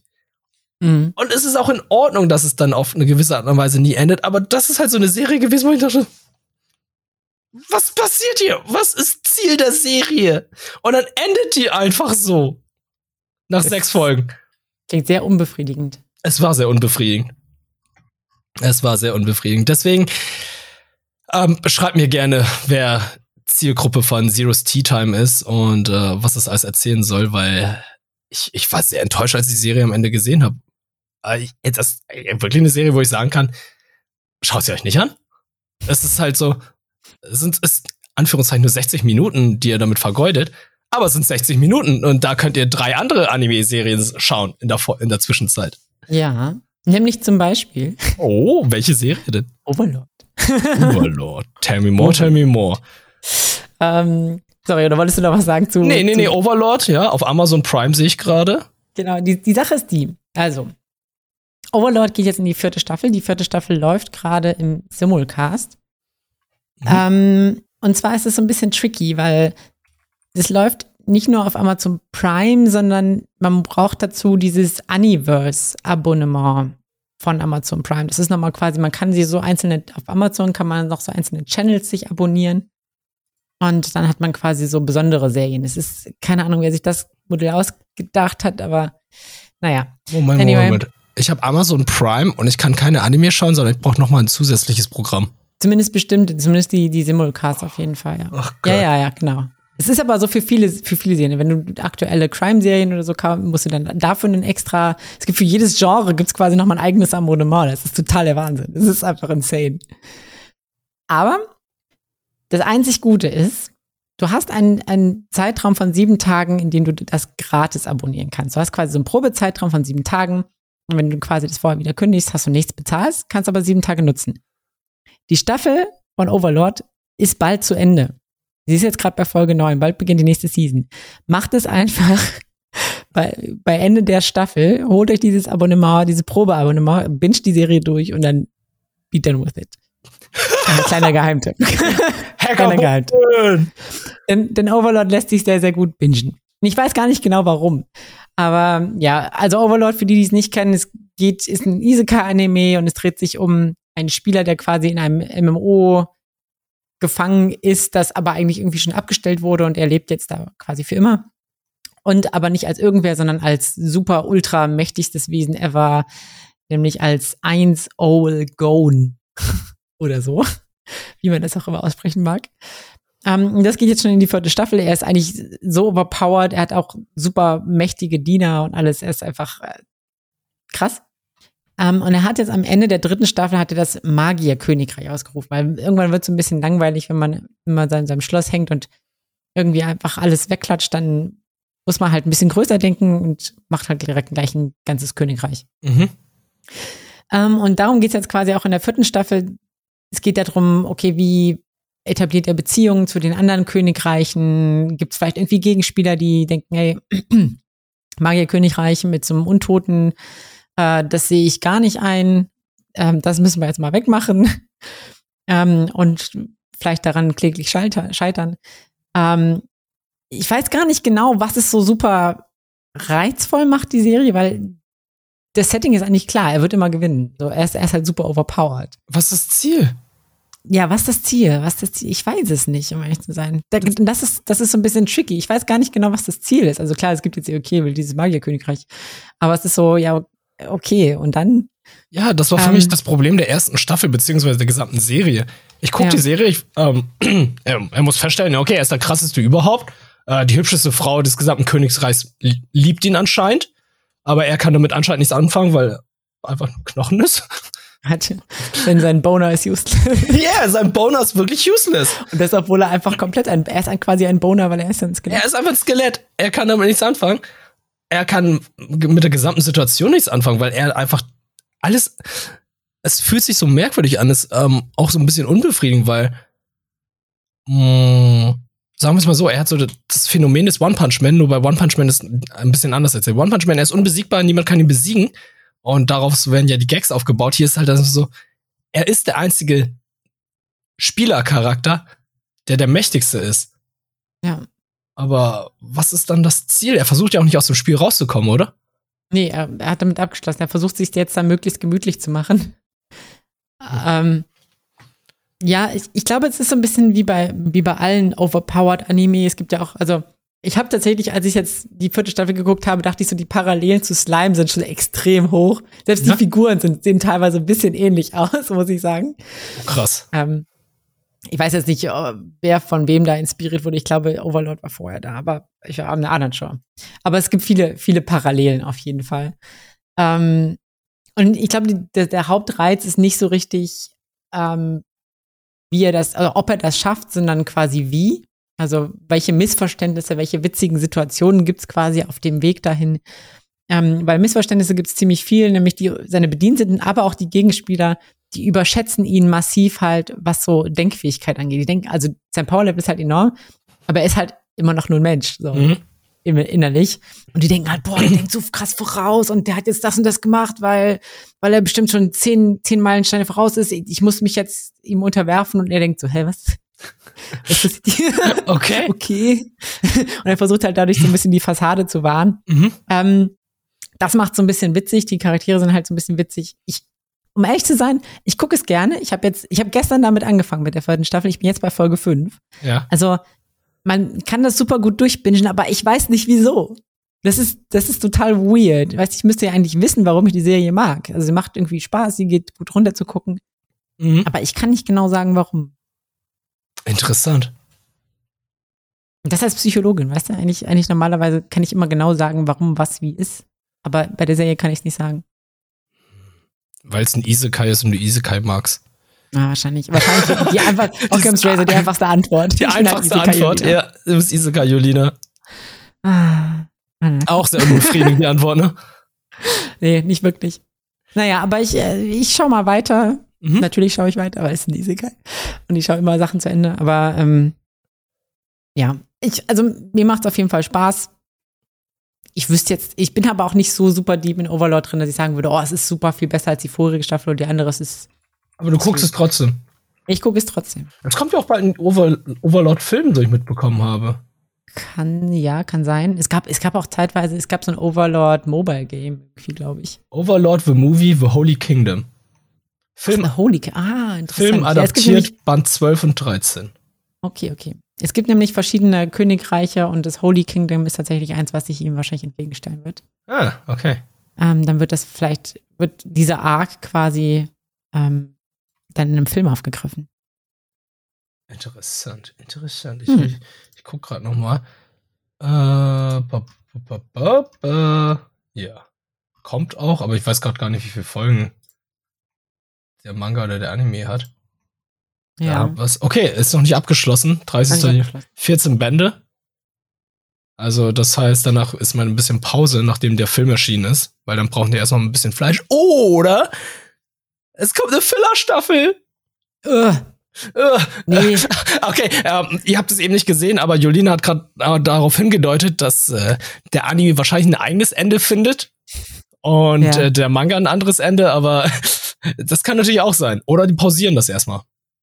Ja. Mal schauen. Bin Wir ich werden sehen. Ich, Wir wir werden erstmal gucken, erstmal gucken, wie die vierte Staffel zu Ende geht. Ich habe momentan habe ich das Gefühl, es passiert eigentlich nicht wirklich viel. Aber okay, okay, ich nehme es so hin. ich mag es Okay. trotzdem. Ja, und äh, das war's dann auch erstmal mit der aktuellen Folge. Also mehr haben wir, glaube ich, nicht gesehen, aber es ist ja eigentlich noch eine Serie erschienen, worauf wir beide heiß sind. Oh ja. aber leider keine Zeit haben, die bisher zu sehen. Und zwar ist es JoJo's Bizarre Adventure Stone Ocean. Äh, ist jetzt am Donnerstag erschienen, am 1. September. Und Aufzeichnungszeitpunkt ist 4. September. Ausstrahlungszeitpunkt des Podcasts ist auch 4. September. Äh, schwierig gewesen, jetzt irgendwie da nochmal die Folgen reinzuschauen. Aber das werden wir dann nächsten Monat machen. Auf jeden Fall. Ja, definitiv. Ja, es ist so ein bisschen, es ist so ein bisschen tricky. Also mein Hype wurde echt tatsächlich ein bisschen dadurch geschmälert, dass es so auseinandergerissen wurde. Ich musste mich halt, halt erstmal wieder reinfinden. Ähm, wie geht's jetzt überhaupt weiter? Was war jetzt irgendwie nochmal passiert? Und es war, ich weiß ja, vor Release war der Hype ja enorm. Also es war Mhm. ja, es war ja richtig krass durch die sozialen Medien ging ja Jojo's Bizarre Adventure Part 5 kommt jetzt, Julien, alle waren super hyped. Und dann Cut. Und jetzt ist so, ach so, ja, übrigens, es geht noch weiter. Ah ja, okay. Ja. Also, ähm, ist halt so eine Sache, ne? Netflix hat so eine, wie soll ich sagen, mh, die, ich weiß nicht, ob es eine gute Idee ist oder eine schlechte Idee, aber halt alle Folgen mal auf einen Schlag rauszuhauen, ist halt, zerstört den Hype. Mhm. Weil früher war es halt so, ey, zu jeder Folge JoJo's Bizarre Adventure, da gab es erstmal einen ganzen Topf Memes, die dann in dieser Woche erschienen sind. Und das gilt eigentlich für alle Anime, die dann irgendwie in der Season erschienen sind und einen gewissen Hype haben. Zum Beispiel Spy Family. Wie viele Anja-Memes hast du bitte denn äh, zwischen den einzelnen Wochen gehabt? Ja. Das wirst du auch jetzt bei den zukünftigen Anime haben. Du wirst hundertprozentig bei Chainsaw Man wirst du zu jeder einzelnen Folge erstmal zu jeder Woche einen Topf voll Memes haben und dann kommt die, die nächste Folge kommt nochmal Memes und, und so weiter und so fort. Und hier ist halt so, bam, hier sind alle Folgen und dann niemand redet mehr darüber, weil niemand sich mehr darüber freut, dass dann irgendwas kommt. Man regt sich eher mehr darüber auf, dass, ja, die gesamte Staffel ist raus, jetzt müssen wir erstmal warten und dann ist es irgendwie sechs Monate und anstatt irgendwie das groß anzuhypen und anzukündigen, ja, hier ist, wie du gesagt hast, hier ist die nächste Staffel. Ja.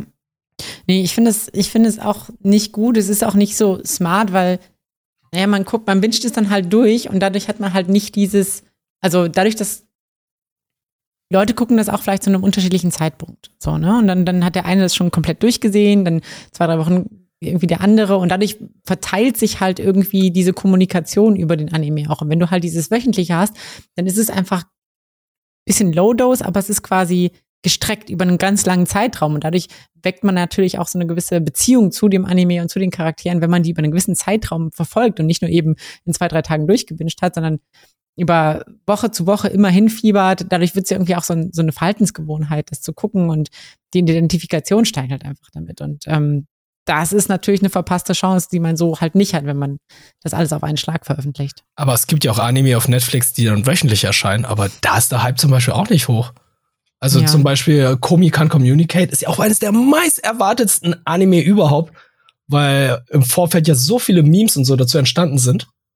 Aber äh, da redet ja auch kein Mensch darüber, Das komischerweise. ist, ist irgendwie so ein bisschen so ein bisschen untergegangen. Ist auch bei mir. Ich hatte auch mich mega auf die Serie gefolgt, aber irgendwie hat sich so ein bisschen abgeflacht. Und ich hatte es jetzt neulich noch mal reingeguckt, aber irgendwie es ist so ein bisschen entweder liegt es am Anime oder an der Plattform. Ich weiß es auch nicht. Also ich finde, Netflix, was Netflix kann, ist halt, wenn es Anime sind, die schon längst erschienen sind, dem dann noch mal einen neuen Hype zu geben. Zum Beispiel als Demon Slayer auf Netflix kam, da gab es ja. Ja. noch mal wie so einen Hype und Leute haben sich gefreut und so cool. Oder jetzt gerade mit äh, Vinland Saga gab es ja auch wieder einen Hype, nachdem die Serie ja schon seit einem Jahr abgeschlossen, also auf anderen Plattformen schon längst erschienen ist, aber jetzt noch mal auf Deutsch und so weiter. Aber so die Exklusivität, sich dann ein Anime dann raus, also zu sich zu holen und dann rauszuhauen, das können die irgendwie nicht. Ich finde, die können Mhm. eher was aufwärmen, das können die sehr, sehr gut. Da sind die eine super Mikrowelle. Aber sich dann halt die Exklusivität holen und darüber oder um diese Serie dann Hype aufzubauen, das funktioniert irgendwie noch nicht ganz. Mhm. Hm. Tja, da müsste man im Strategy Department noch mal genau gucken, wie man das vielleicht besser macht. Ich würde auch gern wissen, was eigentlich falsch lief, weil die haben ja eigentlich beide Arten. Die haben die Exklusivität für zum Bingen. Hier, zwölf Folgen JoJo's Bizarre Adventure. Geil. Was an sich ja geil ist, finde ich. Aber ja, zum Hype-Aufbau schwierig. Aber die haben dann auch Serien, die wöchentlich erscheinen, um diesen Hype aufzubauen. Aber die kriegen es irgendwie nicht hin. Ich, Ja. ich glaube nicht, dass Comic Con Community eine schlechte Serie ist. Hm. Ich habe die ja gesehen. Ich finde sie hervorragend. Hm. Hey, wir werden sehen, wie es so mit Disney sein wird, weil Disney hat ja auch Ja. für die letzte Staffel Bleach sich die Rechte geholt. Wie das dann sein wird. Und das ist, finde ich, auch so, das ist auch so ein, so eine Kampfansage. Ey, wir haben Bleach, einen der Big Three, die nicht bei Crunchyroll sind, die letzte Staffel. Und Disney, Mickey Mouse hat jetzt Ichigo und Friends. Ja. Ja. Ja, es ist, ja, es, ja. Aber generell, das ist ja auch dieses Problem mit diesem Aufsplitten der Anbieter und alle wollen irgendwo einen Fuß drin haben und Aber ein Monopol willst du auch nicht haben. Monopol will man auch nicht haben. Ne? Nee, du willst ja auch nicht, dass Crunchyroll jetzt ein Monopol für gewisse, nicht gewisse, ein Monopol für Anime hat. Ja, wobei, wenn wir, wenn wir Crunchyroll gratis bekommen, dann wäre es ja gut für uns. Äh, ja, klar, aber trotzdem, ich muss das jetzt aber auch objektiv als eine Ja, ja, Person klar, äh, klar. mir anschauen, als die auch andere Plattformen und äh, benutzt und mal äh, schaut, wie es dann halt mit Monopolen ist. Monopol Ja. macht faul. Konkurrenz Das ist da, richtig. Konkurrenz ist das, was, äh, was gut für uns sogar ist, weil die sich dann Mhm. gegenseitig Mühe, ge- sich untereinander Mühe geben, besser zu sein als die anderen, anstatt hier irgendwie, ja, also, ihr guckt uns ja sowieso, wir können einfach die Preise erhöhen, wie wir wollen, also, oh, fuck off. Das stimmt. Das wäre ein großes Problem. Ja. Das stimmt. Da gebe ich dir recht. Ja. Naja, wir werden, wir werden sehen. Und jemand bei Netflix im Strategy Department sollte sich mal die Release und PR-Strategy für Anime anschauen. Ja, holt euch jemand von Crunchyroll. Ja. Feindliche Übernahmen. Soll es ja geben, ne? Schickt einen Ja. Headhunter los. Ja. Easy. Alles klar. Also, wir werden für nächste Folge The Deer King schauen. Da haben wir schon Tickets. JoJo's Bizarre Adventure, Stone Ocean. Mhm. Und hast du sonst noch was auf der Liste? Äh, Wann kommt nochmal ähm, Chainsaw Man? Kommt der schon? Nee, ne? Chainsaw Man kommt rein. Äh, die nächste Staffel Spy Family kommt äh, erst Oktober. Mhm. Ich muss, noch mal schauen, was, was von der nächsten Season Auch kommt. Oktober. Chainsaw Man auch Oktober. Blue Lock ist, glaube ich, auch Oktober. So, ich guck mal gerade, was in der Herbstseason kommt. Also in der Herbstseason kommt Bleach, Ja. Blue Lock, Ja. Chainsaw Man, Mhm. My Hero Academia, Sixth Season. Oh, ich muss jetzt mal die fünfte schauen. Ähm, da kommt viel. Warte mal, ich scroll, scroll, scroll. Oh, da, da, da will ich noch, auch noch kurz was einwerfen. Ähm, Beim letzten Mal wurde ja, ich habe die Kritik gelesen, dass äh, My Hero Academia 5 so ein bisschen von uns zerrissen wurde. Weil, ja, muss man auch sagen, zu Recht, der Film war nicht spannend. Hm. Der Film war nicht spannend und dann hat jemand gesagt, ja, was erwartet ihr denn auch? Das ist ja nicht Kanon und das kann ja nicht gut werden. Aber jetzt überlege man sich, es gibt Sachen, die nicht Kanon sind, aber trotzdem einen unterhalten können.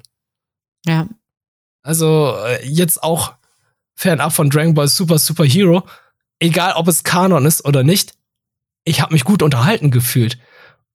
Und auch zum Beispiel ein Dragon Ball früher mit dem Broly, der legendäre Super Saiyan, der war nicht Kanon, aber trotzdem ist er so beliebt gewesen, dass er dann Kanon wurde. Ja. Also, es gibt Filme, die funktionieren halt und es funktionieren Filme halt einfach nicht. Und ich finde, My Hero war halt so eine Sache. Es gab am Ende halt diesen legendären Move, aber ich finde, von diesen paar Panels, paar, paar Szenen, dafür reicht es nicht, den Film zu, zu preisen, dass er gut ist. ja. Das stimmt leider. Und jetzt, Achso, und was, ich muss was auch sagen, kommt? Ja, Jujutsu Kaisen Zero fand ich ein bisschen überhyped, muss ich sagen. kleines bisschen. Ja, und er ist der erfolgreichste japanische Film des Jahres im Moment. Ihr, müsstet ja, ihr müsstet euch jetzt mal Jolinas Gesicht anschauen. Ü, schwierig, schwierig. Aber wahrscheinlich wird One Piece Red den Film überholen. Ja, wahrscheinlich. Ähm, was ich nur sagen wollte, Mob Psycho, dritte Staffel, Oh, darauf freue ich mich so sehr. kommt auch. Oh, also, der Herbst wird saftig. Der Herbst wird saftig. Und damit schließen wir auch den Podcast ab. Vielen lieben Dank, Jolina, für die saftige Unterhaltung. Dir auch, lieber Wirt. Es war wunderschön und wir hören uns dann vermutlich im Oktober wieder. Ich guck mal, wann so. Ja, ja, 2. Oktober? Könnte das hinkommen? Alter, 3. Oktober ist Montag! Julina! Ja, Langes? Wochenende! Endlich, diese, diese, dieses Jahr ist es echt schlimm mit den Feiertagen, aber das ist super. Nee, letztes Jahr war es schlimm. Ach, letztes Jahr. Letztes Jahr war der 3. Oktober ein Sonntag. Dieses Jahr, letztes Jahr, vor drei Ja, ja, Pandemie macht alles. Ja, bringt alles durcheinander. Alles klar, liebe Leute, schreibt gerne in die Kommentare auf YouTube, oh, auf Twitter meine ich. Und äh, folgt gerne dem Kanal hier auf iTunes, Spotify. Empfehlt uns gerne weiter. Es freut uns super, wenn ihr das machen würdet. Und äh, ja, folgt uns auf Twitter. Da findet ihr uns auch. Und ich wünsche euch dann äh, viel Spaß mit Anime. Wir hören uns hoffentlich dann demnächst wieder. Ciao. Auf Wiedersehen.